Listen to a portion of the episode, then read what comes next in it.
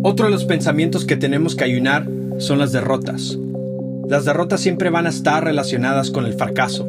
Y lo interesante del fracaso es que nace de lo incompleto, de lo inacabado, de lo inconcluso, de lo fragmentado, de lo truncado, de lo defectuoso, de lo escaso, de lo imperfecto. En otras palabras, de algo que no ha sido terminado.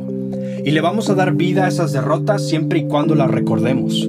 Pero se nos olvida que de la misma manera las podemos olvidar y superar, como él dice el dicho por ahí, ¿no? Recordar es vivir y nos estamos olvidando del poder del recuerdo. Las derrotas van a dejar de existir en nosotros cuando empecemos a recordar las victorias, cuando empecemos a utilizar esta increíble herramienta llamada recuerdo para generar vida en nuestra mente y no muerte.